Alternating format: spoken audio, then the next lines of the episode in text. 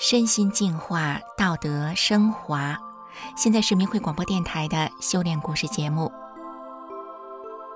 听众朋友您好，今天和大家分享的修炼故事是一个年轻人从几乎报废的人生，逐渐飞上蓝天的故事。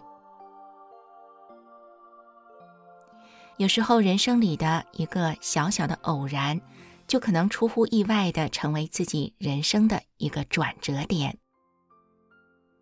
家住在北京的丹木依然记得，那是二零零六年十月里的某一天。他在家中清理自己的抽屉时，无意间发现了抽屉里躺着的一张白色的光盘。他想起这张光盘是他三个多月前去朋友家做客的时候，他正在敲朋友家的门，哎，发现门缝里夹着一张光盘。出于好奇，他当时随手就把这张光盘放在了自己的包里。回家后，丹木随手一放，也就压根儿忘记了这张光盘。直到这时打开抽屉，他才再度发现了它。丹木看着这张光盘，发现光盘上印着一朵莲花。不知怎的，他心里一动，就想着试着播放这张光盘，看看里面什么内容。弹幕发现光盘里面有一个视频，叫做《风雨天地行》，同时里面还有一本电子书。出于好奇，弹幕当时就一直看了下去。没想到这一看，他就被里面的内容完全吸引住了。丹木看到里面的内容是讲如何做一个好人，如何为别人着想，不与人争斗。孝敬父母等等。书里还说，人活着的意义是为了返本归真。弹幕感到，光盘里说的这些道理一下子就打进了他的灵魂深处。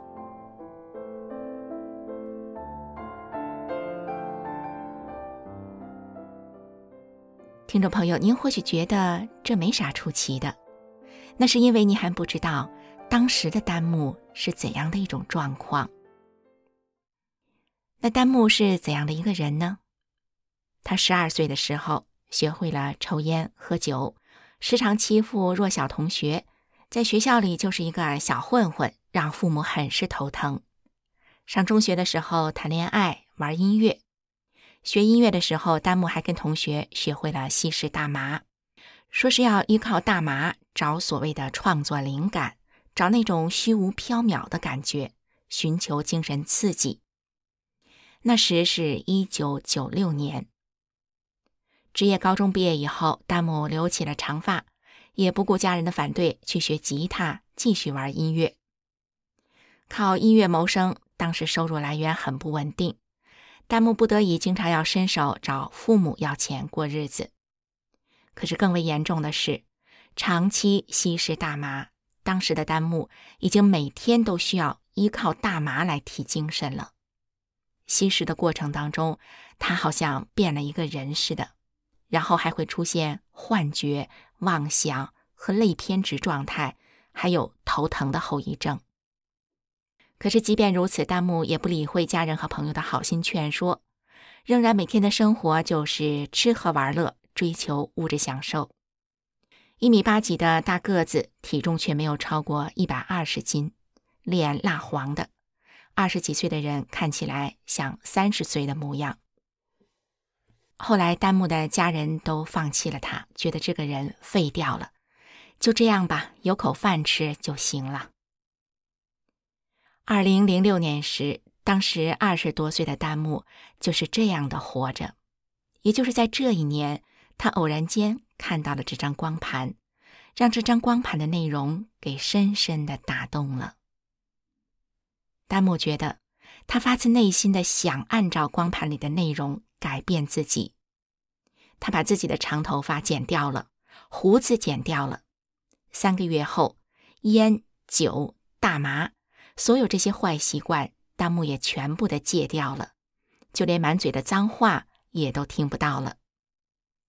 以前为了玩音乐，经常有朋友来家找丹木聚会，所以丹木的父母就把家里十五平米的大屋子让丹木住，他们老两口和丹木的小侄子则是挤在五平米的小屋里。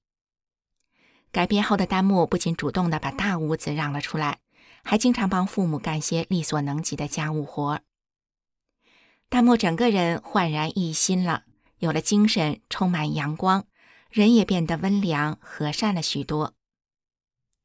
按理说，任何父母看见自己儿子这样的变化，几乎是从报废的边缘走向了正轨，做父母的应该都是觉得很欣喜吧。但是大木的父母一开始却并不是这样。那为什么丹木的父母会有这样的反应呢？原来丹木家是部队的。而丹木在光盘里看到的电子书，就是法轮功的最主要的一本著作《转法轮》。丹木的改变就是依照书里的要求去做，而只要在生活里按照书里的要求去做，就是修炼法轮大法。可是丹木的家人当时完全受了媒体多年来铺天盖地的造假的宣传迷惑。即便是亲眼看见自己的儿子这么正向的变化，也接受不了。对丹木修炼法轮功这件事，不是打就是骂，非要让他放弃。丹木的父母不止自己反对，还动员了所有的亲戚朋友来劝阻丹木。甚至有一天晚上，丹木的家人冲进他的房里，把他打骂了一顿。丹木觉得不能理解。为什么家人无法认清自己变好了这个真真切切的事实呢？为什么家人一再的阻止着自己？有一天，丹木想起这些，伤心的哭了。他在哭泣的时候，脑子里突然浮现出一首歌：飞飞飞上蓝天，天天天空湛蓝。这句歌词就像是在鼓励着丹木一样，他突然领会到了乌云的背后就是蓝天。他知道，当焕然一新的自己飞上蓝天时，就会看见湛蓝的天空。丹木止住了泪水，积极的找工作。朋友给他介绍了一个酒吧的工作，工资一千块钱。丹木想，不能像以前一样不负责任。只顾着自己，依赖着家人了，钱再少也要去做。于是，弹幕每天在酒吧里干杂活，卖门票、帮客人存衣服、收拾桌子上的空酒瓶、搬啤酒。哪个地方需要人手，他就去干，什么也不挑。这间酒吧离丹木家有二十多公里，每天下午三点上班，凌晨四点下班。夏天的时候，丹木就骑车上下班。到冬天的时候，他就等早班的地铁回家。有的时候早班地铁还没开门，他就在门口等着。有时候在车上太累了，睡过站了，回到家已经是早上七八点钟了。酒吧的工作很辛苦，但是丹木心里却不觉得苦，因为丹木记得法轮功的师傅在《红银》这本书中《苦其心志》这一篇中说过。吃苦当成乐，所以即使在酒吧这样一个充斥着烟酒甚至于毒品的环境里，丹木却一点儿也不动心。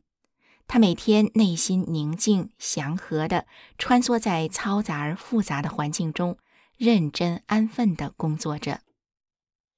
后来，弹幕换了新工作，新老板很信任他，让他管库存、销售、财务。所有的事情都交给了弹幕去负责，弹幕也依照大法修炼的标准要求自己，不贪图利益，为客人着想。慢慢的，他的工作越来越好，工资也越来越高了，身边的朋友越来越多，大家都很信任弹幕。再后来，他结婚，买了房子，买了车子，生孩子，而且婚后的丹木夫妻很和睦，相敬如宾。不久前，丹木的妻子还问他，说：“你记得我们吵过架吗？我怎么想不起来了？”因为啊，丹木夫妻几乎都没拌过嘴。听众朋友，大家想想，这丹木的变化是多么的大。这些年里，不止丹木自己觉得生活里的每一件事都非常的顺利，连家人也说他这几年非常顺。丹木总是说，那是因为他修炼之后有了福报。渐渐的，丹木家人也就不再打骂反对他修炼了。听众朋友，故事讲到这儿，您觉得丹木的人生是不是已经像歌词里讲的飞上蓝天了呢？他是不是已经徜徉在湛蓝的天空里了？谁会想到，当年那个人生几乎已经报废掉的年轻人，会有今天这般的变化？而这一切的改变，就从偶然看到那张光盘开始。可是，如果当时的丹木没有打开那张光盘，没有看到《转法轮》这本书，或者他之后没有为好的事情、对的事情而坚持忍耐，遇到家人、社会上的阻挠，他就放弃了，那他还能有今天这样的故事吗？